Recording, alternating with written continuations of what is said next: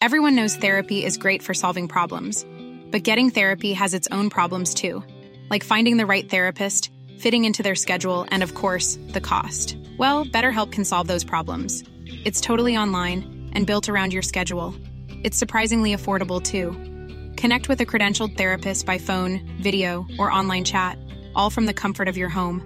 Visit betterhelp.com to learn more and save 10% on your first month. That's BetterHelp H E L P.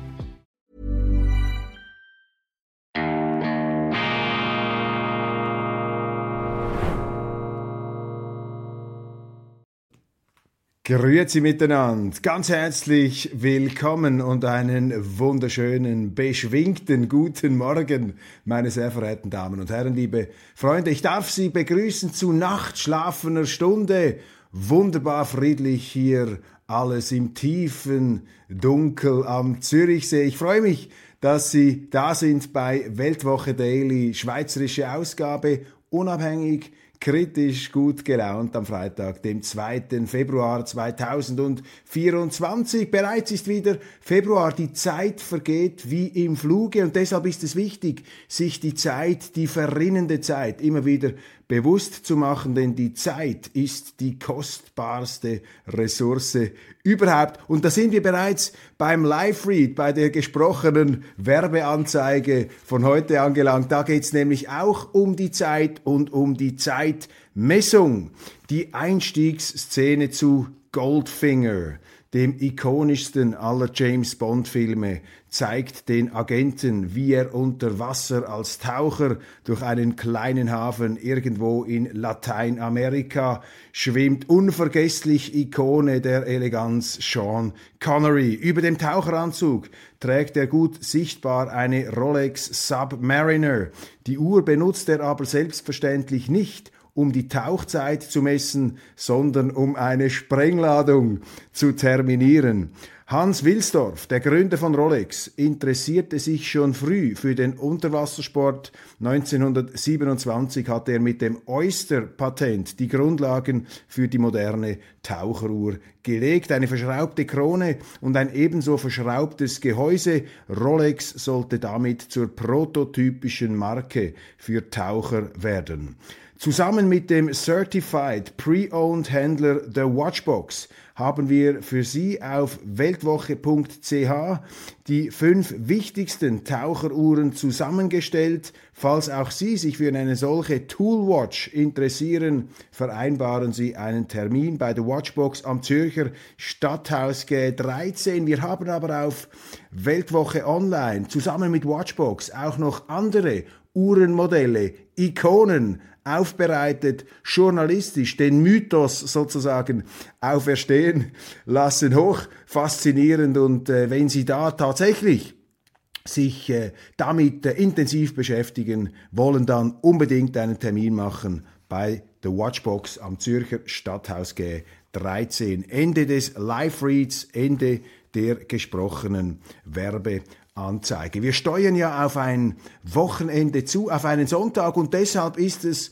erlaubt, sozusagen in einem vorgezogenen Wort zum Sonntag, ein bisschen die Grundlagen unserer Kultur, unserer Zivilisation zu vergegenwärtigen und da sind wir dann natürlich mittendrin im Christentum. Jener, Sie verzeihen diesen Vergleich, dieses Bild, jener so unglaublich unterbewerteten Aktie, innerhalb unserer Welt, unseres Europa, unserer Schweiz, denn das Christentum ist die Grundlage von allem. Das hat alles geprägt, so viel geprägt, wir sind uns dessen überhaupt nicht bewusst. Und was ist eigentlich die wichtigste Botschaft, meine Damen und Herren, des Christentums? Worum geht's da eigentlich? Was ist das Entscheidende? Und aus meiner Sicht ist das Entscheidende die Aussage, die Erkenntnis, Gott ist Gott. Und was so banal klingt, hat im Grunde weltumflügende Konsequenzen gehabt. Denn wenn Sie sagen, Gott ist Gott, dann bedeutet das ja gleichzeitig, dass eben Gott nicht von dieser Welt ist, beziehungsweise dass der Mensch, dass wir Menschen, dass Sie und ich niemals Gott sein können. Und das war zu seiner Zeit bei Christi Geburt, im Grunde schon vorher in der jüdischen Tradition eine unglaubliche Kränkung für die Anmaßung der Menschen, die ja damals, vor allem die Könige, die Kaiser, die Gottkönige, sich für Götter hielten. Und die antike Philosophie, meine Damen und Herren, zirkelte ja darauf ab, dass der Mensch sich dermaßen perfektionieren könnte, dass er in den Olymp, in die Welt der Götter hinaufzusteigen in der Lage wäre. Und dann sind die Christen gekommen und haben gesagt, abfahren, das ist Aberglaube, das ist Anmaßung. Der Mensch ist sozusagen ein Staubkorn im Universum, sozusagen unendlich klein, aber eben auch unendlich groß, dadurch, dass er vom Allmächtigen getragen und geliebt wird. Wir Menschen, wir können nicht Gott sein. Und das ist eine ganz wichtige, ganz wichtige Erleuchtung, denn die Menschen bilden sich ja eben ein, äh, Gott zu sein. Sie maßen sich an, äh, die Schöpfung quasi äh, fernsteuern zu können, die atmosphärischen Lebensbedingungen gleichermaßen auf Knopfdruck ähm, in die gewünschte Richtung zu lenken. Also man übernimmt sich, man überfordert sich. Und man bildet sich natürlich ein in dieser Selbstvergötterung, dass auch die eigenen Ansichten sozusagen absolut seien.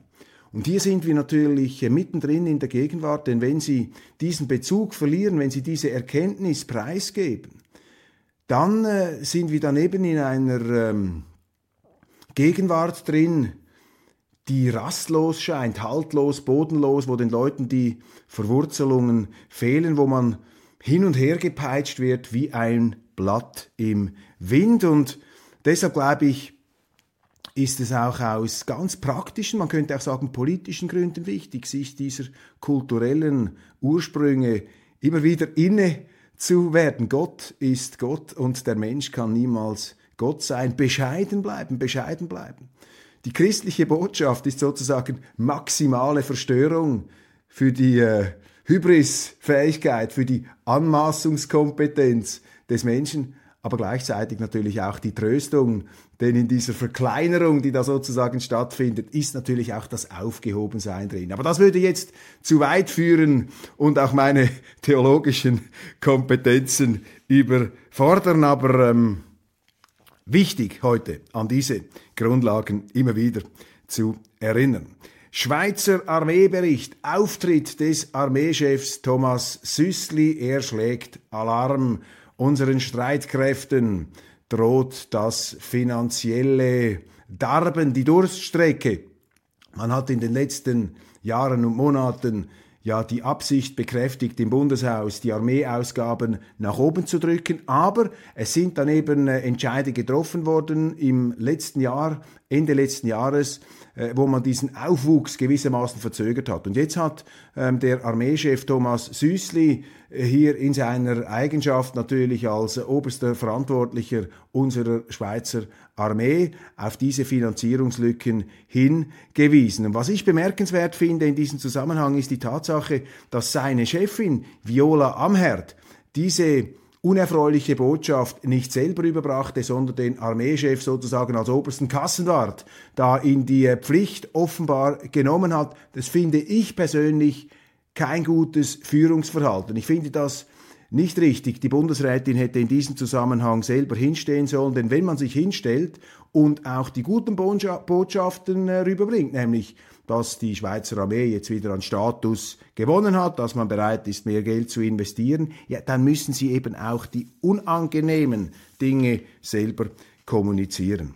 Was ich nicht verstehe, meine Damen und Herren, was mir im Grunde fremd ist, ist das Verhalten der Sozialdemokraten der Schweiz in einem ganz wichtigen Dossier, auch in einem Dossier, das für die Sozialdemokraten von eminenter Bedeutung ist. Es geht nämlich um die Migration. Ich glaube, man darf sagen, dass sich in der Schweiz auch außerhalb der klassisch migrationskritischen Milieus, namentlich einer SVP, viele Leute, viele Schweizer bewusst geworden sind, irgendetwas stimmt da nicht mehr. Wir haben zu viel Zuwanderung, das ist nicht nachhaltig um ein ähm, bekanntes Schlagwort hier auch einmal in diesem Zusammenhang zu verwenden. Es kommen zu viele und man beobachtet, dass eben auch oft die Falschen in die Schweiz kommen und man beobachtet auch eine merkwürdige Passivität unserer Behörden, äh, die immer wieder die Botschaft zu verbreiten scheinen, wir können ja eigentlich gar nichts tun. Wir sind im Grunde gar nicht in der Lage,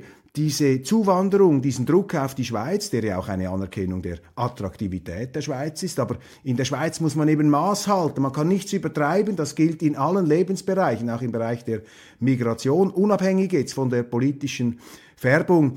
Und ich verstehe nicht, warum die Sozialdemokraten bei diesem Thema nicht akuter, nicht kritischer sind, denn es geht ja da auch am Ende um eine sozialdemokratische Errungenschaft schlechthin, nämlich um den Sozialstaat um die Solidargemeinschaft Schweiz. Und wenn die ganze Welt gewissermaßen in die Schweiz einwandert, dann wird dieser Sozialstaat finanziell. Ähm,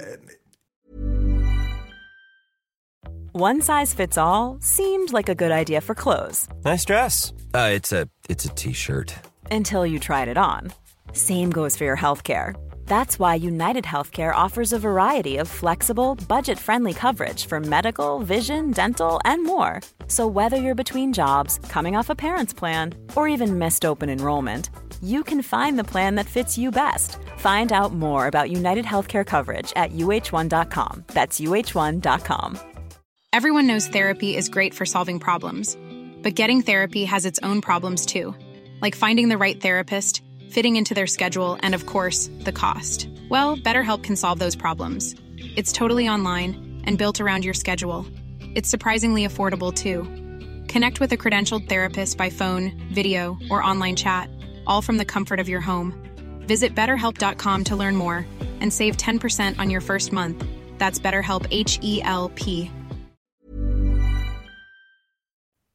ausgeweidet, dann wird dieser Sozialstaat irgendwann in sich zusammenbrechen. Gut, es gibt gewisse Kreise bei der SP, die sind der Auffassung, dass durch die Zuwanderung sozusagen zukünftige Stimmbürger oder Wähler, SP-Wähler in die Schweiz kommen. Aber ich glaube nicht, dass das die Mehrheit ist.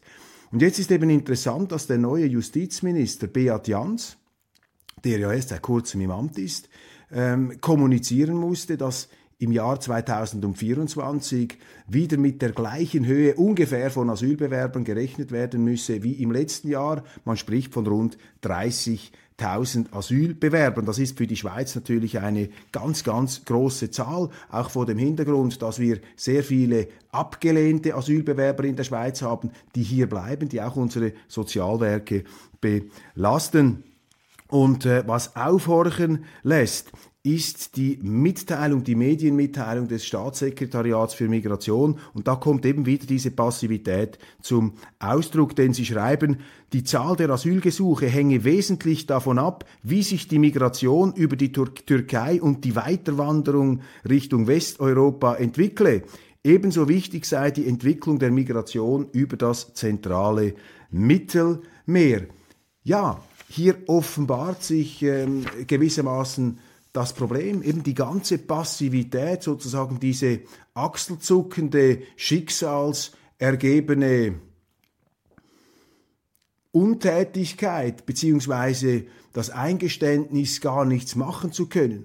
Und wenn man jetzt aus Sicht einer SP daran interessiert wäre, dass der politische Gegner, in diesem Zusammenhang natürlich die SVP, nicht weiter Auftrieb erhalten soll, ja, dann müssten die Sozialdemokraten sich an das erinnern, was der frühere Vorsitzende Helmut, Helmut Hubacher einmal gesagt hat. Er hat nämlich gesagt, wir haben das Migrationsthema der Rechten überlassen, mit der Konsequenz, dass sehr viele ehemalige SP-Wähler zur SVP übergelaufen sind. Also, meine Damen und Herren, mir erschließt sich hier nicht, das Verhalten und die Logik unseres neuen Justizministers Beat Jans, der ja doch auch immer wieder zu erkennen gegeben hat, dass er ein Pragmatiker ist, kein Ideologe. Bank Bär, da rumpelt es. Der CEO Philipp Rickenbacher ist entlassen worden im Gefolge des Debakels um die Kredite an den österreichischen Immobilienjongleur René Benko. Es geht um einen Kredit von 606 Millionen Schweizer Franken und die Tragik besteht eben darin, dass die Bank Julius Bern nach Turbulenzen wieder in sicherere Gewässer ähm, gekommen ist. Auch Philipp Rickenbacher hat da einen ganz wichtigen Beitrag geleistet, aber dann ist man da voll in den Hammer gelaufen mit diesen Benko-Krediten, was natürlich umso peinlicher war, als sich der Schweizer Finanzplatz nach den Fieberkurven des Investmentbankings gewissermaßen in die ruhigeren Gewässer der Vermögensverwaltung und der Kreditvergabe begeben wollte. Das ist natürlich ein schwerer Dolken im Rheinheft. Was in den Schweizer Medien nun kritisiert wird, ist, dass nur der ähm, CEO gehen müsse, denn der Verwaltungsrat und auch der Verwaltungsratspräsident ähm, Romeo Lacher, die seien informiert gewesen, die seien im Bild gewesen und deshalb wird das als etwas fadenscheinig interpretiert. Aus meiner Sicht das Problem, dass die Bank zu lange zugewartet hat. Es gab überhaupt keine Konsequenzen am Anfang, dann war das Ganze wie eine schwerende Wunde und jetzt musste man mit der ähm, Axt reinhauen, aber es ist auch nicht der ganz große Befreiungsschlag. Also wenn Sie zu lange warten als eine Firma, die ja, auf Seriosität ganz großen Wert und Verlässlichkeit legen muss, und das muss ja im Grunde jede Firma, da müssen sie eben schnell handeln, sonst frisst sich das ähm, durch. Ja, die Mittepartei, das ist auch noch interessant. Die Mittepartei geht da auf Distanz zur SRG. Die Mittepartei, einstmals CVP, ist ja die Partei, die im Grunde sozusagen die SRG als ihr natürliches Auslaufgelände betrachtet hat, als ihr Jagdrevier oder zumindest als äh, ein sicheres ähm, Objekt dann von Posten und Karrierechancen. Und jetzt steigt also die Mittepartei auf den Vorschlag von SVP-Bundesrat Rösti ein, der gesagt hat, wir müssen die Abgaben, die jährlichen Zwangsgebühren von 335 Franken auf 300 senken und auch die Firmen, ganz wichtig, wesentlich entlasten, um hier der äh, Initiative, der sogenannten Halbierungsinitiative entgegenzukommen. Und die Mittepartei, einstmals Nibelungentreu, der SRG verbunden, sie scheint da mitzumachen. Noch eine Fußnote zur Migration. Zürich, akut wie nie. Es ist die Rede davon, Armeezelte, Armeezelte für Flüchtlinge da zur Verfügung zu stellen. Noch ein Blick ins Ausland. Die Medien, die Schweizer Medien sind voller Häme und Kritik am ungarischen Premierminister Viktor Orban, einem Lieblingsfeindbild unserer Kollegen, die sich da immer wieder äh, intensiv und äh, ich würde sagen recht verbissen am ungarischen Premier abarbeiten. Nun heißt es hier in der Neuen Zürcher Zeitung, Orbans Bluff ist in Brüssel aufgeflogen. Doch die EU muss sich fragen, wie sie künftig mit Blockierern umgeht, diese bösen Blockierer und Saboteure. Ich habe auch den Begriff Erpresser gelesen. Was ist eigentlich die Erpressung, äh, die hier stattgefunden haben soll? Ja, Viktor Orban, hat einfach gesagt, ich bin nicht einverstanden mit diesen 50 Milliarden für die Ukraine-Hilfe. Jetzt kann man sagen, Orban liegt falsch. Ähm, ich bin für diese 50 Milliarden ähm, für die Ukraine, auch wenn man das selber gar nicht bezahlen muss in diesem Umfang, nur anteilsmäßig. Auf jeden Fall war er dagegen. Ja, meine Damen und Herren, das ist ja die Demokratie. Es darf doch jemand gegen etwas sein. Merken Sie, wie da die Medien ein fast schon undemokratisches Verständnis ähm, gewissermaßen offenbaren, unfreiwillig, diese bösen Blockierer und Saboteure. Also ist jemand, der in der Demokratie Nein sagt zu einem Plan, auch wenn es der Plan der Mehrheit ist, ist das ein Saboteur, ist das ein Erpresser? Würde man auch in der Schweiz sagen, also wenn die Linken dagegen sind, äh, dass wir diesen äh, EU-Rahmenvertrag nicht unterschreiben, sind es das Saboteure und ähm, Blockierer? Ja, hinten und vorne nicht. Man würde sagen, ja nein, die Medien, die gleichen, würde sagen, nein, großartig, dass man hier äh, diese Blockadeversuche der SVP durchkreuzt. Also Sie sehen also, wie in der Sprache gewissermaßen schon die ideologische Fixierung drin steckt. Dann ist mir noch aufgefallen im Tagesanzeiger ein Artikel über Nikki Haley. Das ist ja die Hoffnungsträgerin, äh, die republikanische Hoffnungsträgerin aller Trump-Gegner. Sie hat jetzt aber in zwei wichtigen Vorwahlen bereits verloren. Aber der Tagesanzeiger schreibt, eigentlich hat Nikki Haley schon gesiegt. Finde das großartig. Auch in der Niederlage steckt der Sieg für den Tagesanzeiger. Glaube allerdings nicht, dass ähnliche Leitartikel dort zu lesen wäre, wenn es da um Donald Trump gegangen wäre. Wenn der zweimal verloren hätte in den Vorwahlen, dann hätten sie sicher nicht geschrieben, Trump hat gesiegt. Dann würden sie sagen, zieh dich endlich zurück, mach dich vom Acker. Aber hier sagt man, nein, ist großartig, dass sie weitermacht, dann kann sie eben das republikanische Lager spalten. Ist schön, wie man eben doch immer die politischen Vorlieben ähm, durchschimmern sieht. Ist ja bei meiner Sendung auch nicht viel anders. Auch ich kann ja äh, nicht aus meiner Haut heraus heraus. Man versucht einfach mal doch immer wieder auch vielleicht etwas die distanziertere Perspektive einzunehmen. Das müssen ja dann Sie beurteilen.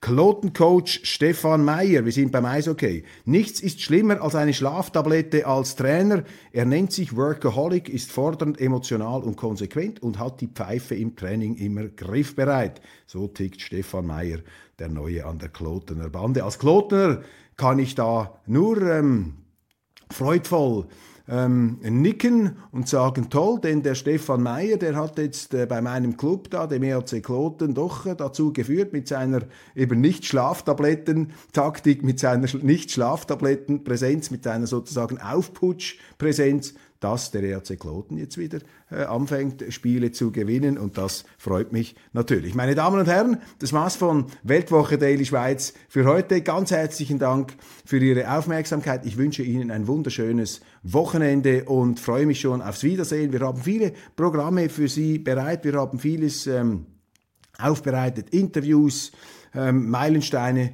der Schweizer Geschichte und natürlich auch laufend äh, kommentieren wir das Geschehen. Und Sie finden auch online natürlich, wenn Sie Abonnent sind, alle Artikel der Weltwoche da wunderschön dargestellt in unserer Perlenkette auf dem Handy oder auf dem Tablet oder auf Ihrem Personal Computer. Machen Sie es gut und vergessen Sie nicht die Wurzeln unserer faszinierenden christlich-europäischen Tradition. Da steckt so viel Weisheit drin und ich sage bewusst Weisheit, weil ich richte mich hier auch an Leute, die sich nicht als gläubig bezeichnen würden. Selbst wenn man eben nicht gläubig ist, ist die Botschaft von einer bezwingenden, von einer bezwingenden Faszinationskraft. Machen Sie es gut.